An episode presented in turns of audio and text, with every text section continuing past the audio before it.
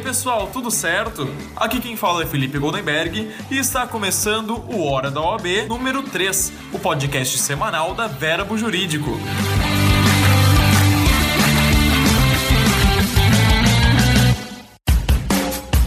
E no episódio de hoje eu não vou te dar 10 dicas, mas sim 10 mandamentos que você precisa seguir à risca para ser aprovado na segunda fase da OAB. Então coloca o sono de ouvido, se concentra que eu vou explicar tudo direitinho. A dica número 1 um é para que, por favor, não esqueça das questões. Muitos candidatos ficam tão preocupados com a peça que se esquecem de estudar as próprias questões, o que não faz muito sentido, porque se você zera as questões, você simplesmente não passa na prova, né? A sugestão aqui é dar uma olhada no próprio site da OAB. Lá tem várias questões oficiais e ainda o espelho de correção. Vale a pena. A segunda dica é sempre apostar no material mais atualizado. Eu sei que os livrões geralmente são bastante caros, mas a OAB pode cobrar súmulas publicadas até a divulgação do edital. Por isso, o candidato deve estar bastante atento à atualização do seu material. Uma coleção Vadimecum atualizada, por exemplo, traz a súmula somente até janeiro do ano da publicação, e quem optar por esse tipo de material estará com atraso nas súmulas. Vale a pena investir na atualização dos códigos e coleções e tomar muito cuidado com o material da internet. Vezes, o candidato não tem como saber de quando que é aquele material. Então, nada de estudar com o livro do amigo, do amigo, do amigo, do amigo, tá? Habitue-se ao material que você vai ter no dia da prova, isso é essencial. No dia, você pode apenas usar o código, a legislação seca, sem qualquer tipo de anotações. A resposta para uma só questão às vezes requer que você procure em vários lugares diferentes, por isso, seja o melhor amiguinho do seu material. Ame ele de paixão.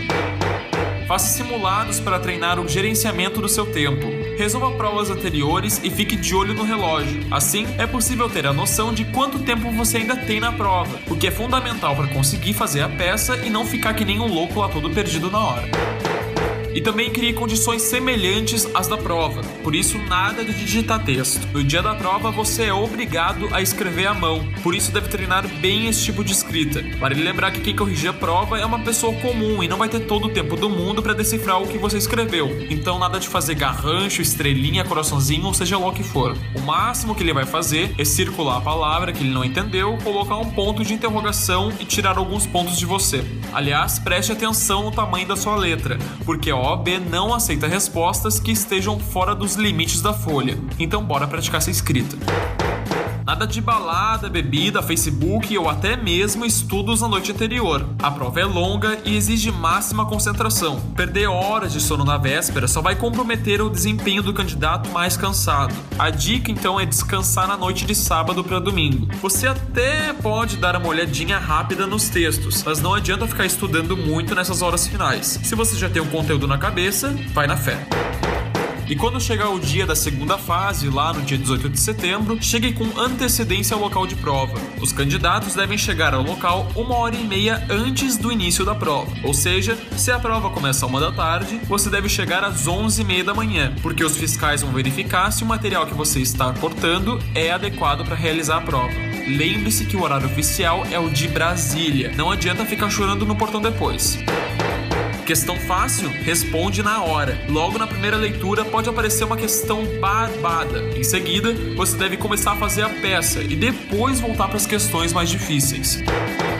Fique atento aos termos jurídicos no enunciado da peça. A primeira leitura geralmente é assustadora e acompanhada por muitas interrogações. Por isso, leia o enunciado, respire fundo, tome uma água e leia mais uma vez. Nessa segunda leitura, vá circulando os termos jurídicos que encontra no texto, porque são estas as palavras que você vai encontrar no índice remissivo. Não deixe nada em branco. Na prova teste só há uma alternativa correta, não existe meio termo. Na prova escrita existem certo, meio certo e 0,25. E essa nota quebrada vai fazer toda a diferença na pontuação final, acredite em mim. E se você não souber a resposta, pode procurar termos denunciado no código, indicar alguns artigos, mas por favor, não deixe nada em branco.